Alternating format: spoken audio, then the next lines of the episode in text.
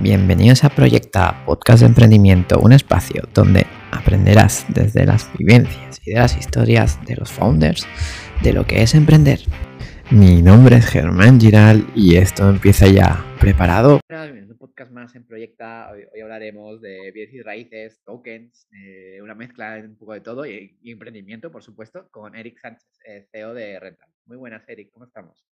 Muy buenas, Germán, ¿qué tal? Un placer. Pues bien, aquí con ganas de, ver estos dos mundos, ¿no? Cómo, cómo los puedes pues, mezclar, ¿no? Eh, y curiosidad, la verdad, sobre todo de, esto del podcast. A ver, vamos a aprender un poco de estos dos mundos hoy. Y nada, Eric, a mí siempre me gusta que os presentéis vosotros. Entonces, ¿quién es Eric? Eh, ¿En qué proyectos está? Aparte si estás más allá de rental. ¿Y qué estilo de vida tienes? Vale, ok, pues te cuento un poco. Voy a hablar de mí en primera persona, obviamente. por supuesto. Eh, bueno, a ver, yo tengo, yo soy principalmente y todavía me considero deportista, he sido jugador de baloncesto profesional por más de 16 años y ha sido mi principal trabajo durante toda, desde los 17, ¿no? Hasta los 33 que, que me retiré.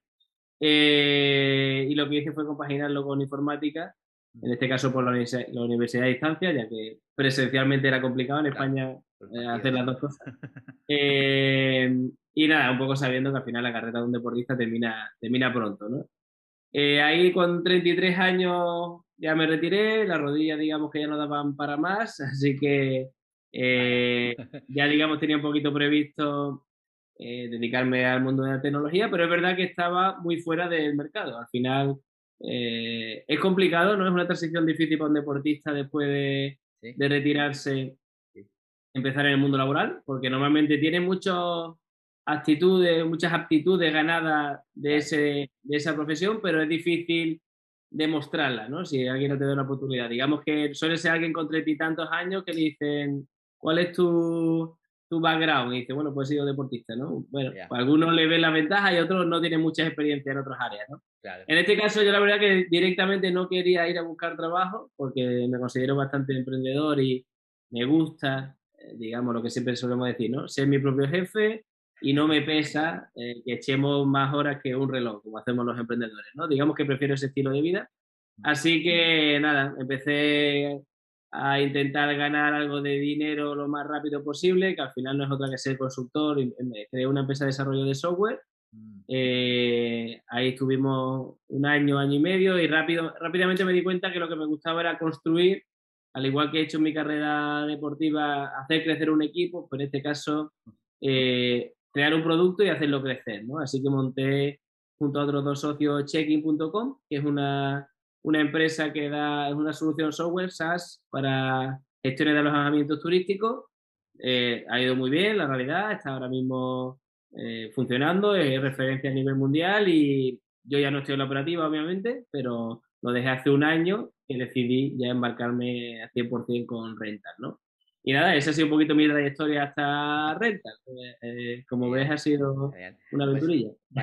antes, antes de hablar de, Rental, eh, vayamos por partes. ¿Cómo es esa transición ¿no? de, de jugar del, del, día del entreno, partido a, a De alguna forma, a una rutina que es totalmente nueva para ti. Eh, ¿Qué es lo que sentiste? ¿Te costó mucho?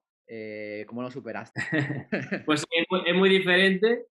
Muy diferente. El deporte al final es muy exigente eh, físicamente, obviamente. Digamos que no es que entrenes ocho horas al día, como si se trabaja ocho horas o más al día, pero el cambio, el tiempo que no estás trabajando, pues tienes que descansar, ¿no? Porque realmente estás, cansado, ¿no?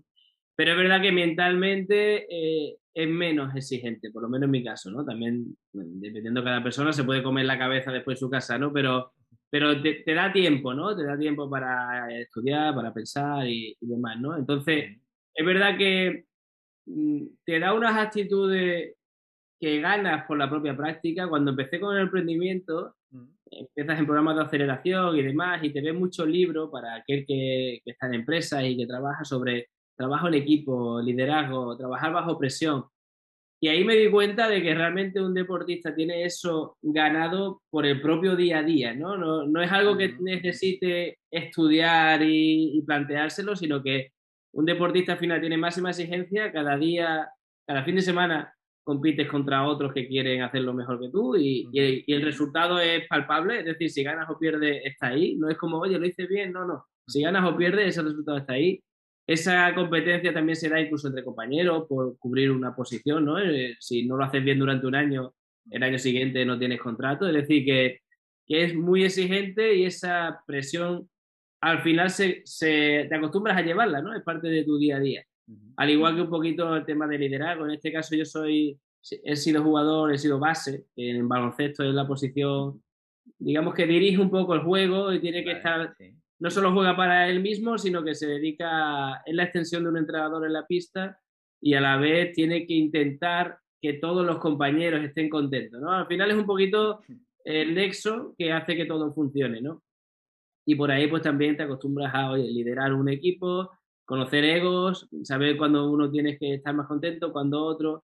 Al final son cosas que creo que el deporte aporta mucho y, y por ahí obviamente es diferente el día a día a la empresa, eh, pero aporta mucho, ¿no? El tener todo, todo ese bagaje. Lo que ahora en la empresa veo que no sé cuándo se tienen vacaciones, ¿no? En el deporte sí tienen las vacaciones claramente delimitadas. Aquí, aquí nunca hay vacaciones, ¿no? Sí, aquí en emprendimiento es difícil, ¿no? Si te vas de vacaciones siempre chequeas el mail o otras cosas que no puedes desconectar. Eso es muy diferente. Eh, entonces, digamos que has podido, pues, eh, transformar estas skills, ¿no? En el, en el baloncesto, eh, pasarlas a, lo que es el emprendimiento, ¿no? ¿Te ha hecho un cambio natural?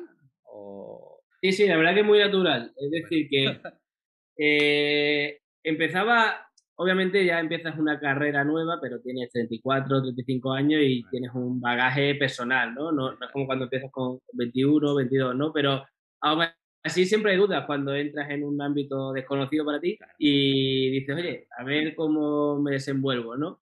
Pero ahí es cuando te das cuenta el valor que tiene el, haber hecho una actividad, en este caso como la mía, cualquier otro que tenga otro background que, le da esas actitudes. Dice, qué rápido te sitúas, ¿no? Qué rápido te desenvuelves y, y cómo eso, que eran dudas, al final rápidamente se, se convierte en virtudes y, bueno, no, no, es muy modesto decirlo, obviamente, pero, pero es verdad, al final cuando uno tiene un, un recorrido, pues eso se sale, ¿no? Cuando, cuando estás ejecutando cualquier otro emprendimiento.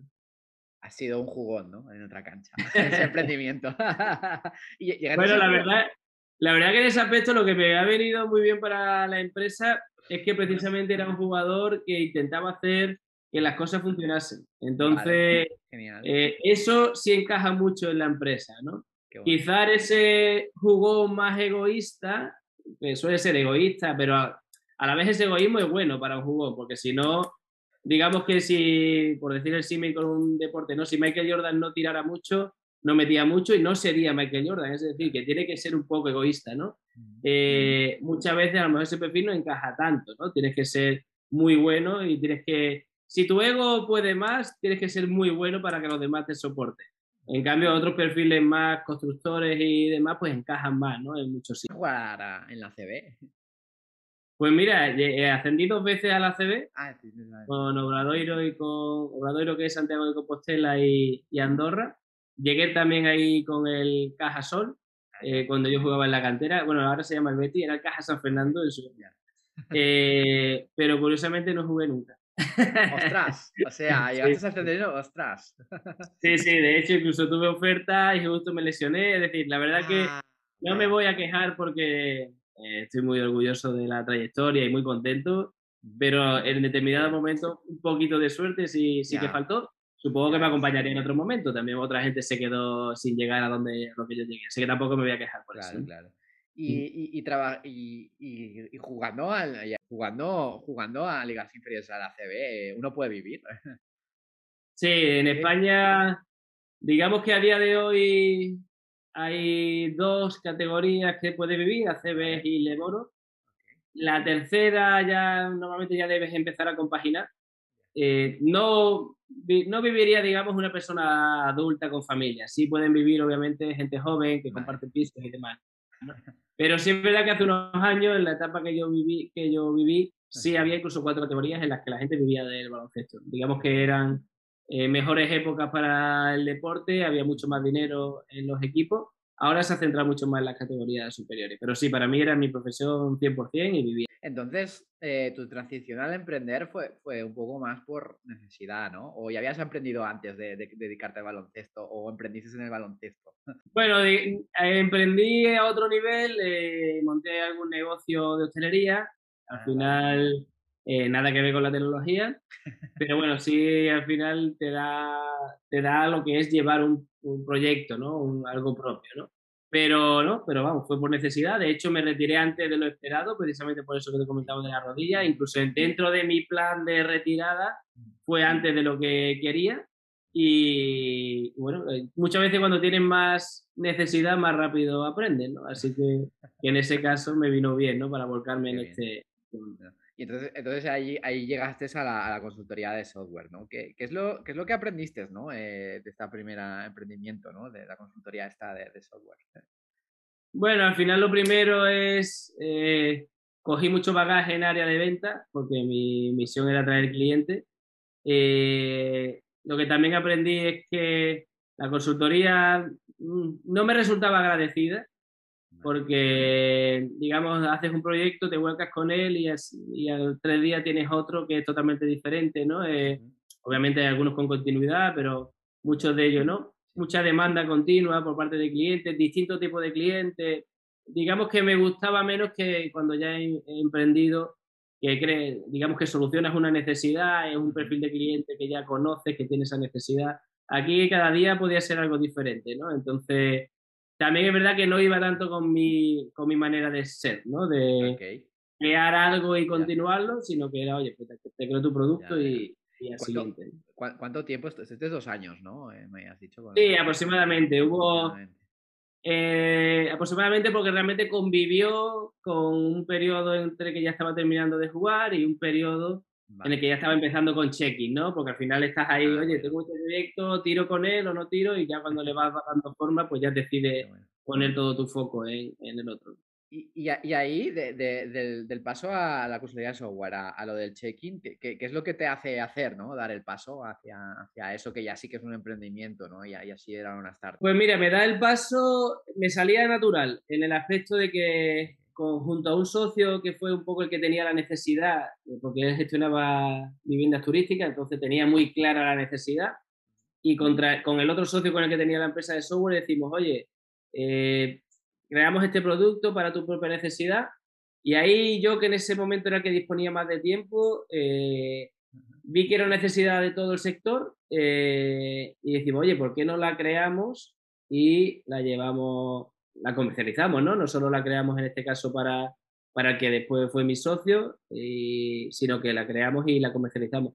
Y por ahí empezó todo, o sea, muy natural de decir, mira, vamos a crearlo y vamos viendo. Muy rápido hicimos algún testeo, ¿no? De validación de mercado, una landing con la solución, hubo respuesta muy rápido y al final, eh, digamos que la bola echó a andar y fue muy rápido.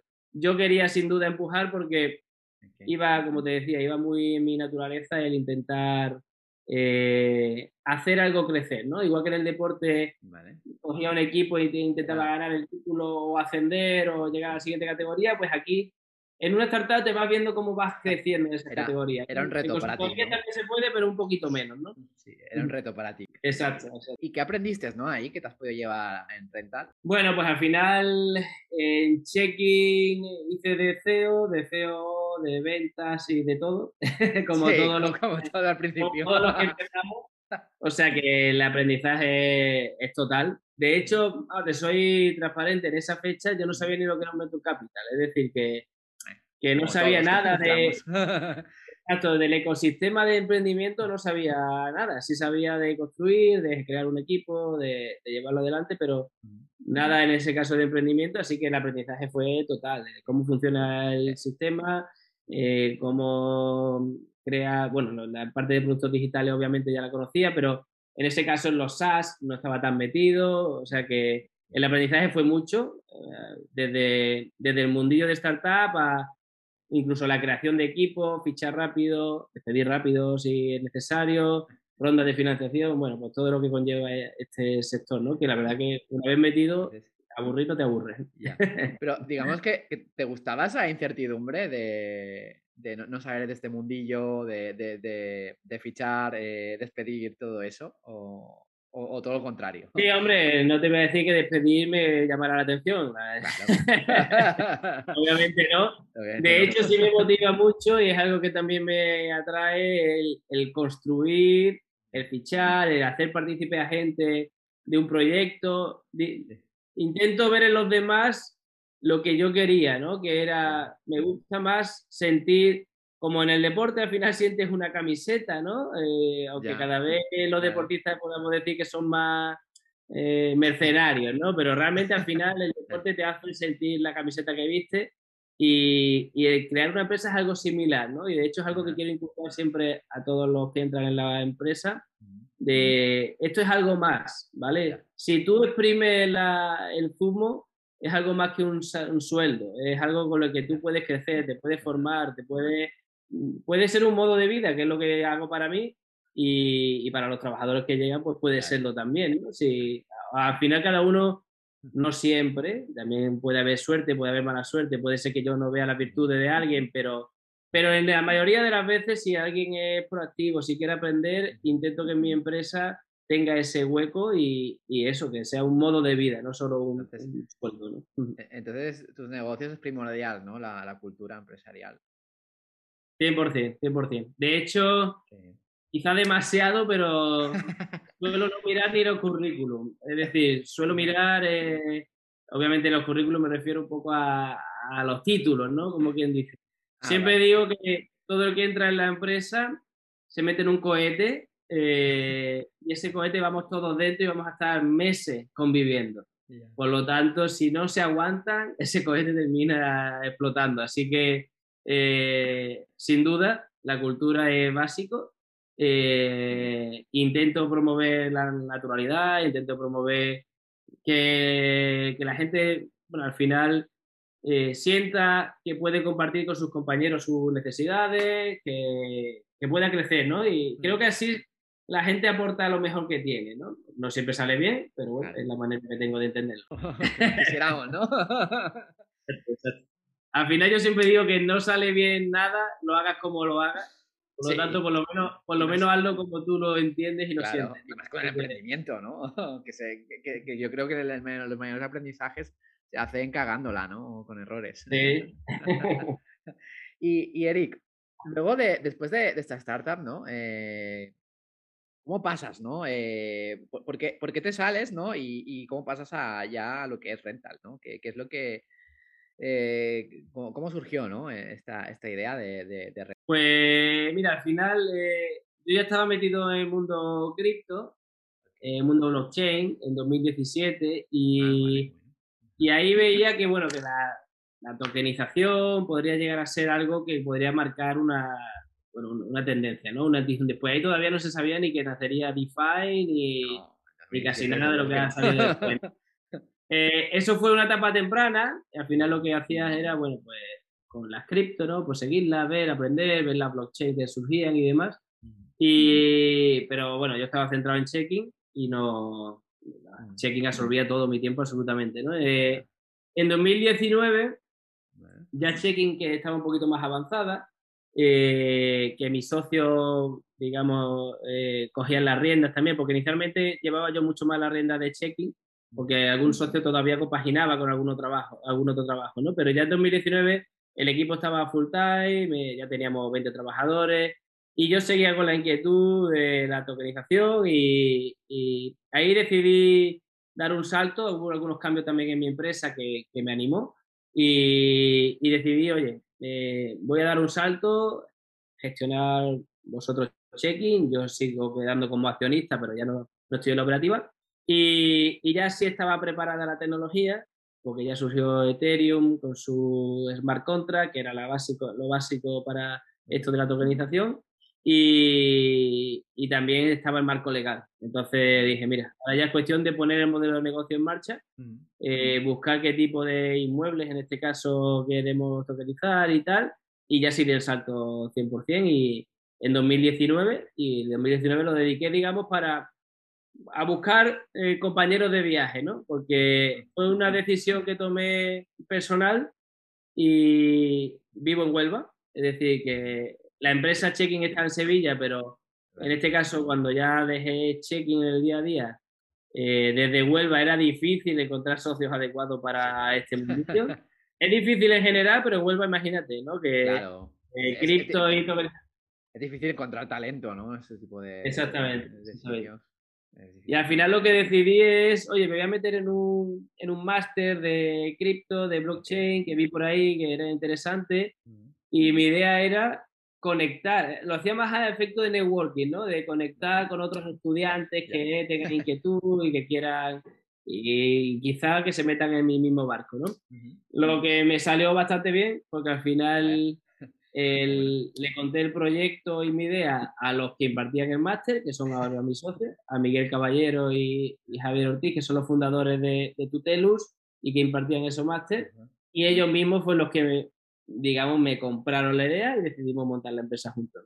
¿Cómo, cómo se tomaron, ¿no? eh, tus socios que, que te fueras del, del barco de, de, de Check-in, ¿no? Bueno, fue algo. Somos tres socios. eh, hubo, como te decía, hubo algo que lo acentuó y es que teníamos distintas ideas de cómo gestionar la empresa, ¿vale? Entonces, incluso distintas ideas de cómo gestionarlo y distintas ideas de incluso a qué segmento deberíamos atacar. En ese caso era B2C o B2B, ¿vale? Eh, ahí entonces fue un poquito natural, ¿no? Decíamos, mira, si no, yo tengo otras inquietudes, eh, yo me, me salgo, no hay problema y vosotros podéis seguir gestionándolo con esa filosofía y con esa idea, ¿no? Entonces fue algo bastante natural que acordamos entre los Vale. tres y, y no hubo ningún tipo de, de problema. ¿Y te consideras un creador de cohetes? ¿O, o, o, o, Bueno, esa renta a largo puedo- plazo? No, no me puedo considerar un creador de cohetes. Sí es cierto que, bueno, que dos empresas que he montado, pues han empezado a funcionar, por lo menos empezado a funcionar, ¿no? Ya de ahí hay muchas más etapas de crecimiento, obviamente, ¿no? Pero creo un poco que sí es verdad que se me da bien montar algo, ¿no? Y conjuntar ese primer equipo. Lo digo que se me da bien no por estos dos casos, sino por lo que ya te decía, que es un poquito Sí, mi sí, sí. bagaje en el deporte, ¿no? Y al final, bueno, no, me repito a los hechos, no es algo que, que, que sea ni para alardear ni nada, pero bueno, de momento están funcionando y después cada día se me- tengo que probarme a mí mismo que puedo llegarlo al siguiente nivel, es decir, que esto no, no está nada hecho, simplemente has puesto a funcionar un, un cohete y ahora eh, creo que el propio Elon Musk ha puesto a funcionar muchos cohetes, pero también se le han caído muchos, o sea que, que esto no, no es fácil. ¿no? Sí, sí, no es fácil el emprendimiento, ¿no? Nada, es cierto, ¿no? Y ahora sí, venga, vayamos a qué es Rental, ¿no? Eh, ya nos has contado un poco la historia de cómo surgió, ahora un poco qué, qué- es y, y también cómo, cómo funciona. A ver. Bueno, pues Rental al final su, su objetivo es que cualquier persona pueda invertir en, inmobiliario, ¿vale? Eh, el inmobiliario es un sector que está normalmente vetado a un pequeño inversor, porque necesitas un ticket mínimo de entrada, porque tiene muchos costes, necesitas una búsqueda de esos inmuebles, necesitas una gestión, un mantenimiento. Entonces nosotros lo que hemos hecho es a través de la tecnología permitir que cualquier persona pueda entrar. Y de ahí, ¿qué tecnología usamos? Por eso es lo que, digamos, hacemos, ¿no? Es la tokenización. Al final, tokenizamos un, un producto financiero, en este caso respaldado por un inmueble, de manera que dividimos, eh, lo dividimos en fracciones y cualquier persona puede comprar una de esas fracciones y al tokenizarlo lo llamamos token, ¿no? Eh, un token al final no es más que una representación digital de algo, ¿vale? Puede ser de un inmueble, puede ser de un préstamo, puede ser de un cuadro. Y lo que te permite esa tokenización, que al ser digital, puedas operar con él más fácilmente, ¿no? Puedas comprarlo de, de cualquier parte del mundo, puedas transferirlo, puedas usarlo de colateral o puedas hacer muchas otras cosas, ¿no? Al, al final, el resumen es muy sencillo, ¿no? Tú, nosotros cogemos un modelo de negocio de un inmueble que, digamos, lo, lo buscamos, lo alquilamos, lo reformamos, lo alquilamos y ese flujo de caja derivado de alquiler o derivado de la venta es lo que proporcionalmente le llega al inversor, que ha invertido desde 100 euros pues, en un token o de 1000 euros en 10 tokens o los tokens que él quiera. ¿no? Y de esa manera, pues de manera pasiva, el inversor recibe todos los rendimientos mensuales y nosotros nos encargamos de toda la otra la parte de la gestión. Entonces, eh, lo tuyo es un producto eh, financiero, ¿no? O sea, Sí. lo compras es un préstamo, un crédito, ¿no? Y lo, para- lo utilizas para, para las casas, ¿no? Y ahí está el negocio, ¿no? Y, ahí de esas casas, pues tienes rentabilidad, ¿no? Que, la rentabilidad en vez de dinero es, es en criptos, ¿no?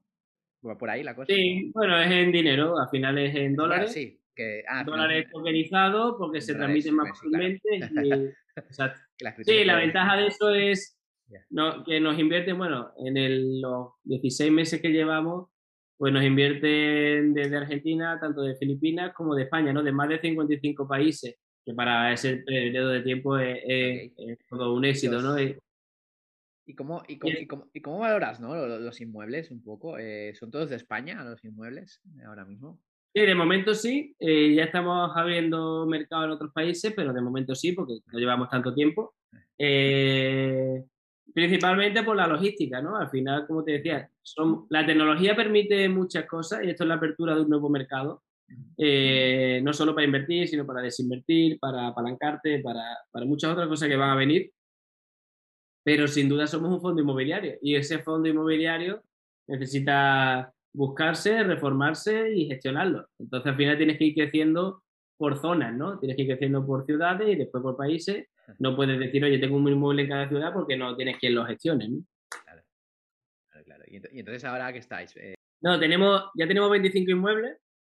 Eh, Huelva no es un mercado potencial para residencial. Eh, eh, bueno, puede tener opciones, pero no es, lo, de los más grandes, obviamente. Eh, estamos en Sevilla, estamos en Valencia, estamos en Málaga, estamos en Castellón. Eh, es decir, que estamos creciendo rápido y, ahí tenemos inmuebles tanto residenciales como por habitaciones. Ahora vamos a empezar turístico, bueno, pues vamos ampliando ¿no? el modelo. Vale, sí. ¿Qué, qué, cuántos, ¿Cuántas verticales o modelos de negocios pues mira, actualmente tenemos eh, el residencial, que fue por el que empezamos, que al final nos facilitaba también la gestión, ¿no? Eh, por habitaciones es el que también ha tenido mucho éxito porque maximiza mucho la rentabilidad de las rentas, tiene un poco más de logística, obviamente, de entradas y salidas más habituales, pero también tiene muchísima demanda. Eh, digamos que lo que hacemos es para estas personas que están en ciudades o que ahora es un perfil bastante eh, bastante demandado, ¿no? como este nómadas digitales, que puedan ir a una ciudad eh, sin tener que dar tres meses de fianza y, y, que no le hacen contratos por menos de un año. ¿no? Entonces, la alternativa que suelen tener es un hotel o un Airbnb que les sale muy caro. ¿no? Entonces, al final, es una alternativa que tiene mucha demanda, ¿no? porque conjuga un poco que ya el apartamento o la habitación lo tiene preparado para entrar y no tiene esa necesidad de estar un año ni tanto papeleo, ¿no? Y después ahora estamos con el turístico, ya nos llegan opciones de hoteles y el coliving. Te vamos a ver un pequeño coliving en Málaga, que va a ser el primero y la verdad que bueno, los verticales van a ser muy, muy variados porque también es parte de la empresa el ofrecer productos diferentes, ¿no? Que también es muy llamativo y, y hace también efecto llamada, ¿no? Para nuevos inversores. Qué bueno esto de, del co-living, ¿no? Que yo creo que es la, es la solución ideal, ¿no? Para ese nómada digital, ¿no? Por, por, lo que has dicho. Exacto. Al final es una demanda bastante extendida, ¿no? E incluso a que ya es un nómada digital, eh, el poder entrar en una ciudad y que ya haya un pequeño ecosistema, conocer gente rápido, no es solo dónde vivir, sino también cómo situarse en, esa ciudad. Y, y, y, la promesa esta de la rentabilidad, eh, en cuanto en cuanto, cuál, es el tiempo ¿no? que, que tú consigues pues, rentabilidad, tienes estimado? Vale, al final, bueno, no es una promesa, es simplemente una estimación de, de la rentabilidad. Nosotros somos los primeros inversores, por lo tanto está muy alineado que esa rentabilidad se aproxime a esa o sea incluso mayor, ¿no? Es decir, que somos inversores en un mismo proyecto.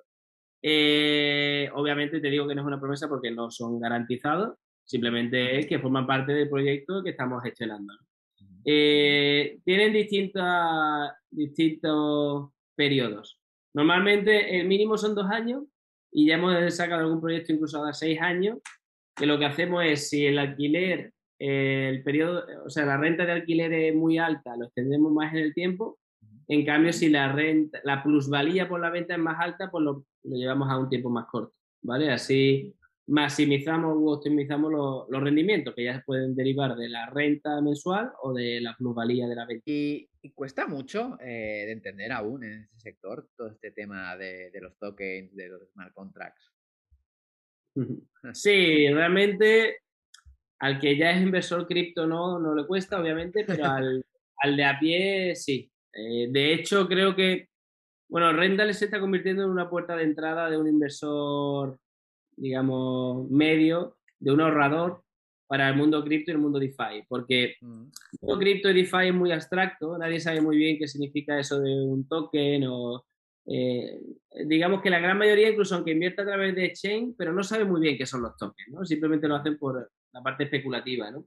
Y en este caso, con Rental, ves como un token tiene un sentido en cuanto que está respaldado por un valor real y aparte es muy fácil entender de dónde viene ese valor. Oye, viene del alquiler y de la venta. Eh, en otros productos cripto, pues no sabe muy bien de dónde viene ese valor. Eh, entonces, un poquito puerta de entrada porque une eh, un sector muy tradicional en el que todo el mundo sabe cómo invertir, o más bien que cómo invertir, sabe de dónde vienen los beneficios y lo, le un poquito la puerta para empezar a ver, oye, qué es tu wallet, qué es un MetaMask, qué es un pool de liquidez, eh, cómo puedes apalancarte, cómo puedes usarlo de colateral. Pues son cositas que vas aprendiendo en la plataforma y es una de las principales atracciones que, que tenemos ¿no? para los usuarios. Entonces, asesoráis en todos estos temas, ¿no? Entiendo, a, a vuestros inversores. Sí, sin duda, sin duda. Uno de los, mm. de los valores que también damos es que no solo inviertes y tienes un beneficio, sino que te vas formando en este área, ¿no? Que para mí es el, futuro de las finanzas, así que no está de más ir aprendiendo cómo funcionan. Sí, sí, sin duda, ¿no? Y ahora cambiemos, cambiemos un poco pues, el tema, hablemos de, tus emprendimientos. ¿Cuál ha sido eh, tu mayor momento ¿no? de, incertidumbre dentro de, tus emprendimientos? Mm, la verdad es que Mm, soy bastante optimista y eso me hace que no haya sufrido momentos como de muy malos. Sí es verdad que hubo un momento cuando, eh, bueno, cuando me retiro, obviamente es un momento de, cambio radical, o sea que ese sigue, y ahí, bueno, pues intenta eh, abrir tu abanico mental, qué puedo hacer, dónde me quiero ver y demás. Ese quizás ha sido el mayor momento de incertidumbre que he tenido. Es cierto que, como te decía, como deportista, casi cada año tienes que decidir dónde vas a jugar. Por lo tanto, es una incertidumbre que ya tienes, que asumen, ¿no? Yo siempre en el momento, un poco cuando ya me retiré, eh, siempre era muy optimista. Digo, mira, tengo 33, 34 años, tengo formación y físicamente, menos para el deporte, para el resto estoy bien. O sea que no va a haber problema para encontrar algún trabajo. ¿vale? O sea que sobrevivir, vamos a sobrevivir, ¿no? O sea que ahí era optimista, pero eh, pero sí es verdad que, bueno, que mucha inquietud mental por no solo sobrevivir, sino hacer algo que me gustara, ¿no? De hecho, cuando me retiré, eh, mi mujer vivía en Madrid y yo después de 16 años viviendo fuera, uno de los condicionantes que me puse a mí mismo es, fui a vivir a Madrid unos meses, pero dije, quiero montar mi nueva vida en la manera que quiero vivir y no es otra que venirme a vivir a Huelva. O sea que fue incluso dentro de los de las, de las incertidumbres me ponía más condiciones, ¿no? Porque en Huelva tampoco hay mucho tejido empresarial comparado con Madrid, que al final eh, es más sencillo, ¿no? Pero obviamente sí, digamos que me empujé a, emprender por mí mismo, que era lo que, lo que quería, y hacerlo desde Huelva. Así que bueno, ese fue el momento de más incertidumbre. Quizá también en la transición entre checking y rental, el buscar nuevos socios, pues también tuvo su momento de, oye, si veo que en determinado tiempo no encuentro gente que me acompañe en el camino, pues quizá también eh, sería mejor o volver a checking o, o, volver a una empresa y es donde pueda aportar valor, ¿no? O sea que también hubo ahí un poquito de incertidumbre hasta que, vi que el camino se iba, se iba haciendo, ¿no? Qué bien, qué guay. Y del, del, otro, del otro extremo, ¿cuál ha sido tu mayor momento de, de felicidad o más glorioso que recuerdes tú de todos tus emprendimientos? Bueno, pues yo creo que eh, Checking, al tener más desconocimiento del sector, sí tuvo su momento como de qué contento estamos, ¿no? Que fuese una etapa muy temprana. Quizá la primera ronda de inversión que parece que valida, que valida el modelo, ¿no? Por un tercero, que además los inversores suelen ser bastante exigentes, ¿no? Pues oye, mira, no solo somos nosotros que pensamos que esto funciona, sino que, que estos inversores también. Eh, algún cierre potente de alguna venta con checking también lo celebré bastante.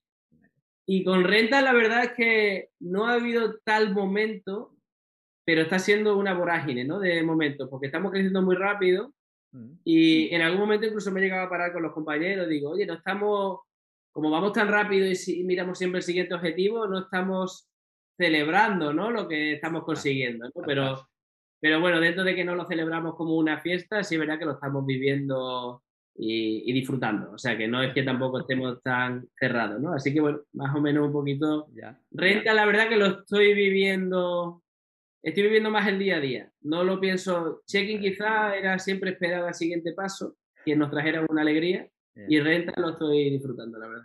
Sí. ¿Y cuando, y te has planteado cuando pararte, ¿no? Y, disfrutar de lo que estás haciendo con renta? ¿O uno... Bueno, la, la suerte es que lo estoy disfrutando, Obviamente ahora que estamos creciendo en equipo, intento empezar a disfrutarlo de otra manera, ¿no? Eh, en la parte inicial no tienes tiempo porque estás operativamente muy activo. Mm. Ahora empiezo a intentar sacar algo de tiempo para dedicarlo, bueno, a, pensar más en estrategia, obviamente, y a ver un poquito los siguientes pasos, ¿no? Eh, pero la verdad que lo estoy disfrutando, no, no es algo que esté planteando ahora cuando bajo el ritmo ni, ni nada, sino que bueno, eh, donde nos lleve Rental y a seguir. Qué bueno. Y con, con Rental, eh, con, con, esto de, de encontrar talento, eh, ¿lo haces desde tu filosofía? ¿Es hacerlo todo desde Huelva o, es más, o es más remoto, ¿no? Pues para conseguir mejor talento. Es 100% remoto. Ah, en, Huelva solo, en Huelva solo estoy yo. Ah, así que. sí, sí, somos ya 20 personas y. Tenemos en Madrid, en Valencia, en Argentina, en Alemania, o sea que tenemos un ah, equipo ya. Varios, ¿no? Vale, vale, vale. ¿Y cómo, y cómo, os, cómo, cómo os complementáis, ¿no? Eh, estando a distancia, ¿no? Pues mira, hoy, hoy fui de mentora a una aceleradora que hay aquí en Huelva y tuve una reunión y dije, la reunión que tuvimos online fue mucho más efectiva. sí, suele pasar. Porque cuando nos vemos en persona empezamos a, a divagar mucho más, mucho más. Entonces, es verdad que, que, a veces echa de menos esa convivencia en la empresa, pero hoy, en día tenemos herramientas de sobra para videollamadas, Discord eh, y, otras herramientas, ¿no? Notion y demás para organizarnos. Y siempre intento que dentro de que somos bastante efectivos porque vamos a las tareas y, ejecutamos y usemos el Discord o Slack, el que Slack, ¿no? Para, oye, damos una llamada y, y ahí está el compañero, ¿no? También podemos llamar para comentar el día, ¿no? No sea solo eh, súper ejecutivo porque al final también termina cansando, ¿no? Mm. Pero bueno, la realidad es que el remoto está funcionando muy bien, es muy efectivo y creo que lo que hay que hacer con el remoto, más que la productividad, es cuidar la cultura de la empresa. Es decir, que, que creo que para crecer no es problema en cuanto a la productividad, pero sí tienes que poner atención en que todo el mundo esté en el equipo, ¿no? Eh, sintiendo un poquito la cercanía. Un poco alineado, ¿no? Exactamente. Sí, cuando te das cuenta pasan semanas y dices, joder, no nos hemos visto las caras, cada uno está un poquito, hay que alinear. ¿Hacéis, hacéis secciones o hacéis algún día, ¿no? Pues para alinear todo eso, veros las caras y todo eso, o no? Sí, intentamos. Ahora de hecho estábamos un poquito... Hemos crecido rápido en los últimos meses y es cuando de verdad necesitamos ya digamos que cuando éramos más pequeños al final todos nos veíamos porque todos los días teníamos muchas cosas que hacer. Ahora sí empiezas a tener compañeros del equipo que no necesariamente coincidís ¿no? en, alguna, en algún momento. Eh, pues sí, al final ya sabemos, hay metodologías, intentar tener metodologías de reuniones bisemanales, eh, comunicación y, y demás. ¿no? ¿no? Nada nuevo, pero empezar a poner foco en eso, ¿no? algo que antes no necesitaba, ahora sí se necesita. ¿Y tú qué llevas en bienes y raíces, ¿no? Desde 2019, ¿no? Eh, ¿Dónde ves que hay oportunidades de negocio, ¿no? Sobre todo en Web3 y todos estos temas de tokens, ¿no? En este, este sector, ¿no? Es un, sector que se necesita, pues, digitalizar. Eh, ¿Hacia dónde va, no? Este paradigma. ¿Hay, realmente, pues, negocio? ¿Te refieres en el inmobiliario? El inmobiliario, sí, sí, bienes y raíces. Sí, el inmobiliario... Bueno, el inmobiliario no solo hay oportunidades ha habido siempre oportunidades de negocio y sigue habiéndolas y no está tan digitalizado. Es decir, hay muchísimas. Estuvimos encima hace unas semanas en el evento en Madrid y en muchísimas empresas PropTech. Que además, por ejemplo, ahora es una tendencia, ha habido mucha inversión en las empresas PropTech porque tiene un gran margen de digitalización. Es un sector que muy tradicional, en el que se ha ganado mucho dinero siendo tradicional y eso hace que no se intente eh, modernizar. ¿Por qué? Porque digamos que al que ya lo ha ganado dice, a mí qué me vas a contar, no sé, ya vivo como... Entonces yo creo que eso ya está empezando a cambiar y están creando, se están creando muchas empresas por usted que van a mejorar todo. Al final ten en cuenta que a día de hoy un contrato de alquiler se hace igual que siempre y tiene el mismo uso, pues ya hay empresas que lo están cambiando, la compra-venta se sigue yendo a la inmobiliaria de abajo y que te enseñen 10 pisos, ya se está cambiando, o sea, estamos en el proceso de cambio actualmente.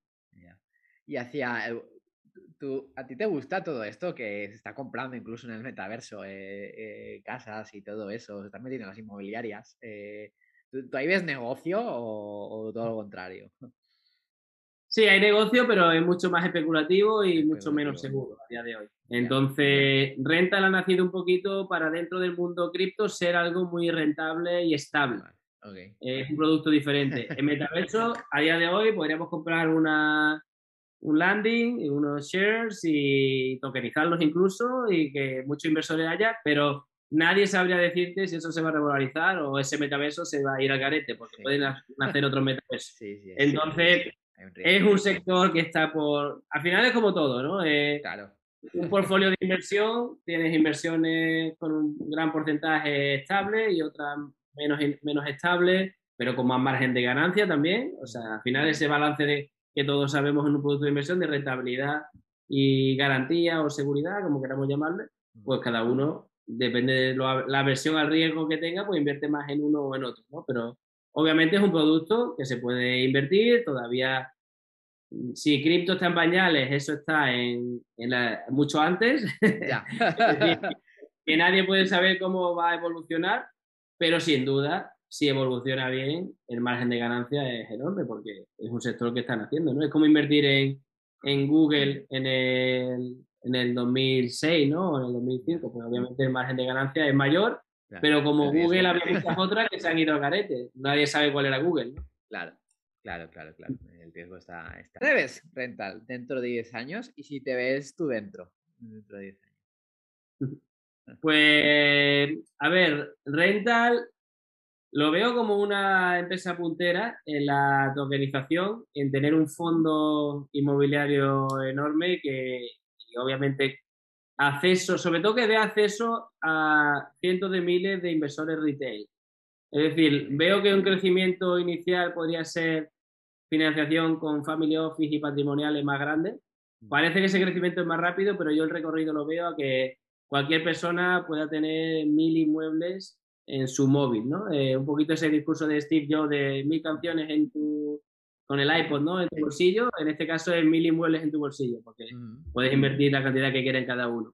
Así que veo que esa evolución, eh, como renta van a salir cientos, y lo que sí vamos a hacer de renta es también el protocolo para que cualquier otro fondo que, que quiera hacer un rental, digamos, use nuestra tecnología y nosotros estemos por debajo. Así que sí, veo una evolución grande veo, veo que estaremos ahí bien posicionados y me veo, me veo dentro, obviamente.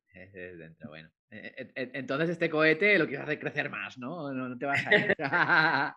sí, mientras, mientras me divierta, sí. Y el día que me aburra, porque no sé, la verdad es que no, nunca he gestionado una empresa de cientos de trabajadores. Quizá ahí sea más aburrido y prefiera que lo dirija alguien con más experiencia en ese momento y, y yo quedarme a un lado, ¿no? O sea que que veremos. Eso nunca se sabe, obviamente. Pero, eh, pero sí, sí me voy a mover por lo que me ambiciona y me apetece y me divierte. O sea, ese es mi modo de vida, así que, que, veremos. No sé dónde estaré. Y de, momento, y de momento estás motivado, ¿no? Se te ve.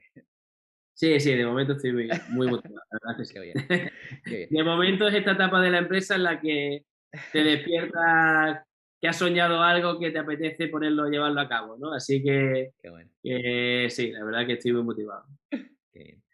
Y ya vayamos a la última pregunta. Ya todo tiene un fin, ¿no, ¿No Eric? Eh, que ya es más libre, ¿no? Es que des consejos a los emprendedores que nos escucha, eh, no sé si eres de leer libros, eh, escuchar podcasts, que recomiendes. Mira, si alguien no emprende desde cero, la verdad es que hay mucho contenido online, mucho.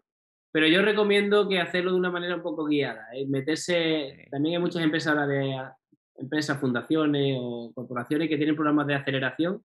Y creo que para darte una visión general de cómo funciona todo, viene bien. ¿Vale? Es una manera de, tener una guía, ¿no? Eh, te ayudan mentores que hayan pasado por ahí y demás. O sea que yo eso, si tienes una idea de un modelo, lo recomiendo. Obviamente hay algunos que te quieren sacar mucho y aportan poco y otros que te aportan mucho y no te piden nada, ¿no? Pues eso ya es, la suerte que tengas de encontrar unos u otros, pero sí recomiendo participar porque te da, te hace incluso que sea, hagas un seguimiento más estricto de tu, de tu modelo. Esto obviamente si no has emprendido antes, ¿no? Si has emprendido antes, pues ya sabes un poquito lo, lo, que mejorar y, y obviamente la verdad que la suerte que tenemos a día de hoy, que por LinkedIn o cualquier otro medio puedes contactar con gente que ha hecho lo mismo que tú, que estamos además dispuestos a hablarlo y comentarlo, con podcast que cuentan sus historias, que muchas veces hay podcast muy de formación y podcast como este que puede ser más inspiracionales, ¿no? Porque a lo mejor escuches a alguien que ha pasado por lo mismo que tú y, y eso siempre ayuda, ¿no? A decir, oye, este tío también pasó un momento malo y lo levantó, o este tío eh, iba muy bien y también su socio tuvo un problema con él, yo qué sé, ¿no? Por, por ejemplo, que son cosas que le pasa a todo el mundo. Entonces, al final te sitúas y, y, no te sientes tú mal, ¿no? Si te ha ido bien o mal, porque es la gente que ha pasado por ahí. Claro, al final hay que humanizar, ¿no? Al emprendedor, que parece que, es alguien que, que, que, levanta rondas, ¿no? O es exitoso, ¿no? Y al final el emprendedor es humano, ¿no? Nada, nada, exactamente. Al final todos somos humanos y, y los millonarios también al final les gusta ver series de Netflix. Y, o sea, es decir, que, todos somos casi iguales. ¿eh? ¿eh? tenemos los mismos problemas, así que hay que humanizarlo todo. Eh, sí, sin duda. ¿no? ¿Y algún, algún libro eh, que te haya ahí pues, marcado? Pues mira, libro, obviamente hay mucho de emprendimiento. Al final siempre Zero to One es uno que siempre se suele recomendar de Peter Field.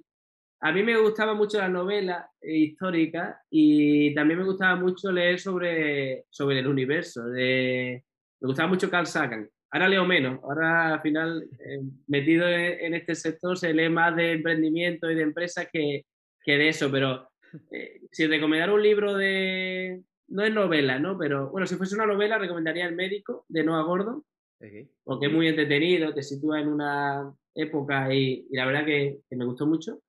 Si es algo un poquito más científico, Cosmos de Carl Sagan. Y la verdad que te sitúa un poco de, de qué somos en el universo, ¿no? Te hace ver las cosas con profundo. sí, sí, sí, exactamente. Y te, ayudan a desconectar, ¿no? Estos tipos de libros, entiendo. Sí, sí. Eh, de hecho, había un momento que en mi propio día a día dije, oye, la lectura de la noche que no siga, siga siendo de emprendimiento, de cómo mejorar, y, sino un poquito, oye, distrae tu mente que seguramente también le vendrá bien para otros momentos, ¿no? Estar más fresca. y, mejor que Netflix, ¿no? sí, mejor que Netflix también. Que Netflix te, te pones un capítulo y te ves tres, así. verdad, verdad, verdad. Bueno, Eric, pues lo dejamos de aquí. Antes de despedirnos, eh, cuéntanos un poco, eh, tus redes sociales, dónde te podemos encontrar. Vale, pues bueno, yo soy bastante activo tanto LinkedIn como Twitter, que son un poquito las que uso más de trabajo. Twitter, Eric Sánchez 11 eh, en mi, mi, nick y en LinkedIn, Eric Sánchez Galvez, ahí te podéis añadir y contactar para, para lo que queráis. Después Facebook e Instagram sí la uso un poquito más a nivel personal, así que eh, esa para la foto de familia. ¿Y página web de Rental? Sí, página web rental con dos e co, sin la m al final, rental.co, eh, un email de rental.rental.co y también en redes sociales, tanto LinkedIn como Twitter, como Facebook, estamos ahí bastante activos para lo que necesiten. Genial. Pues lo dejamos hasta aquí, Eric. Eh, recordad a la gente que si os ha gustado este podcast, que lo compartáis con otro emprendedor. Y Eric, ha sido todo un placer tenerte por el podcast. Nada, un placer. Hemos echado un buen ratito. Muchas gracias. hasta la próxima.